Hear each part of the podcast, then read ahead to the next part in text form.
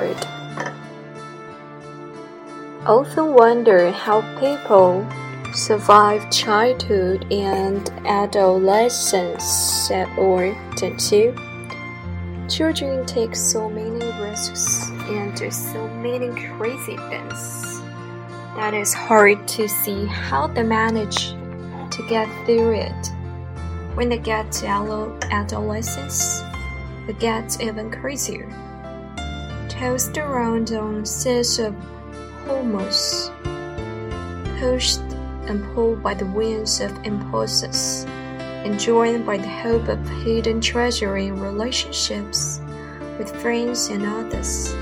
Adolescents can sometimes join in all the confusion. I must admit that I personally was still younger adolescent in my first year of college. My anger was diffuse. The world didn't please me, almost anyway. My anger was confused.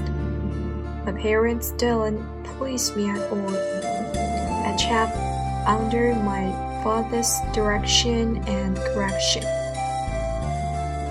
Our finances were limited, so I chose to go to a local college and commute to classes every day. One day, I had a serious fight with my father. I saw him as controlling me and wanted to break free. He saw me as rebellious and tried to reassert his authority. We both exploded in shouts. I stormed out of the house and missed my bus to school. I knew that catching the next bus meant I would be late to my education class. That made me even more furious. I fumed and signed all the way to school. My mind rested with angry thoughts about my father. Like many adolescents, I was stuck in my egocentricity, certain that no one in the world has ever had such a terrible father or had to contend with such unfairness. After all, my father hadn't even finished high school, and here I was, a mighty college student. I felt so superior to him. How dare he interfere with my life and my plans? As I ran across the sprawling campus towards the building, when my classmate suddenly realized that I didn't have the assignment.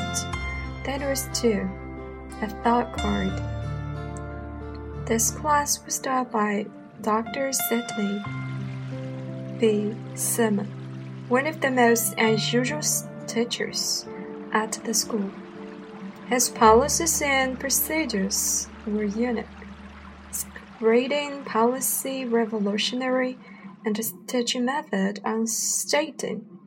People talk about Dr. Simon. During our first class, Professor Simon had explained Every Tuesday, you must bring a 40 by 6 index card with your name and date on the top line. It's what's on the rest of the card that's up to you. Write a thought, a concern, a feeling, question, or just plain anything that's on your mind. It's your way of communicating with me directly. These cards will be completely confidential. I will return them to you every Wednesday.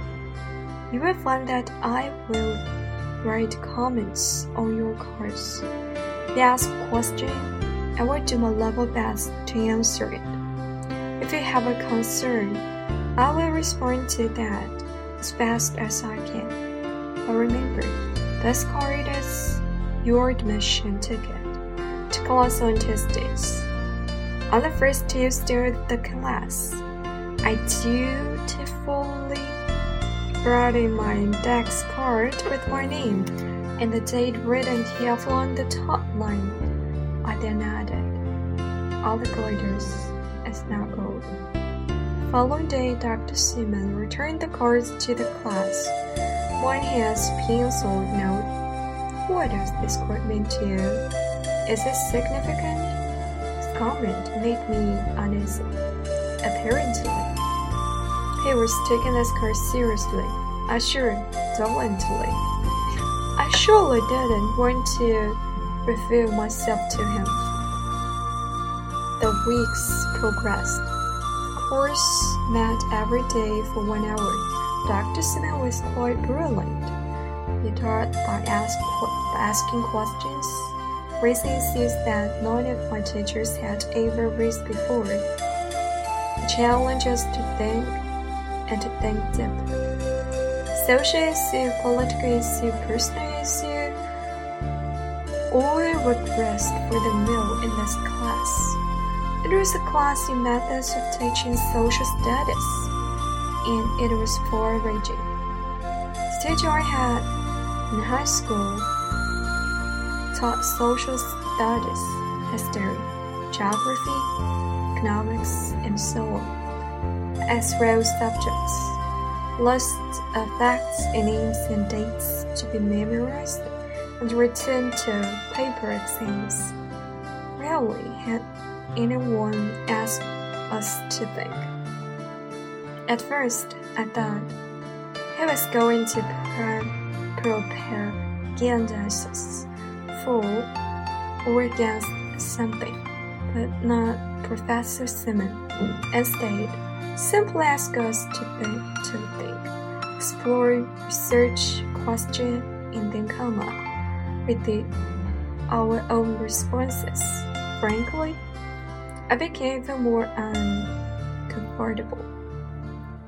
There was something delightful, refreshing, and affording about his teaching. But since I had rarely experienced this type, I knew copying strategies to help me deal with him. I knew how to do well in a class. Sit up front, tell the teacher how much I enjoyed the lecture, turn it type paper written according to a formula. And memorize, memorize, memorize. This class was clearly something different. I couldn't set this. Time-born, some test methods to pass. The second test came, wrote on my card, stature in time gathers no moss.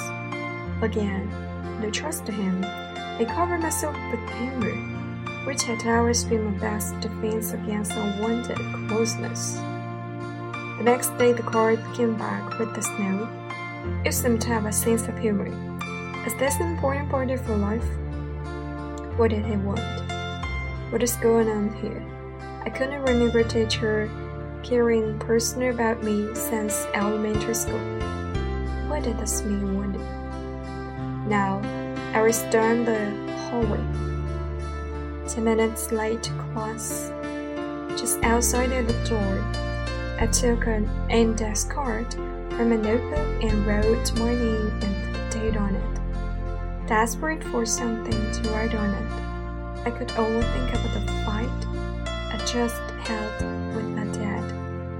I'm the son of Edith, I wrote and then dashed into the room. He stood, conducting a discussion near the door looking up at me. I reached out for the card and I handed it to him and took my seat. The moment I reached my seat, I felt overwhelmed with card with dread. What had I done? I gave him the card. Oh no! I didn't mean to let that out. Now, here I know my anger about my dad, about my life. I don't remember anything about the rest of the class session. All I could think was about the card. I had difficulty sleeping that night, filled with the nameless dread. What could this card be all about it?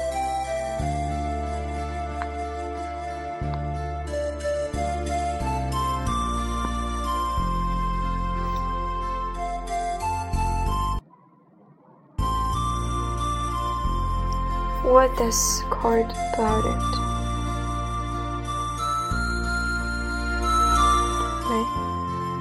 I don't know.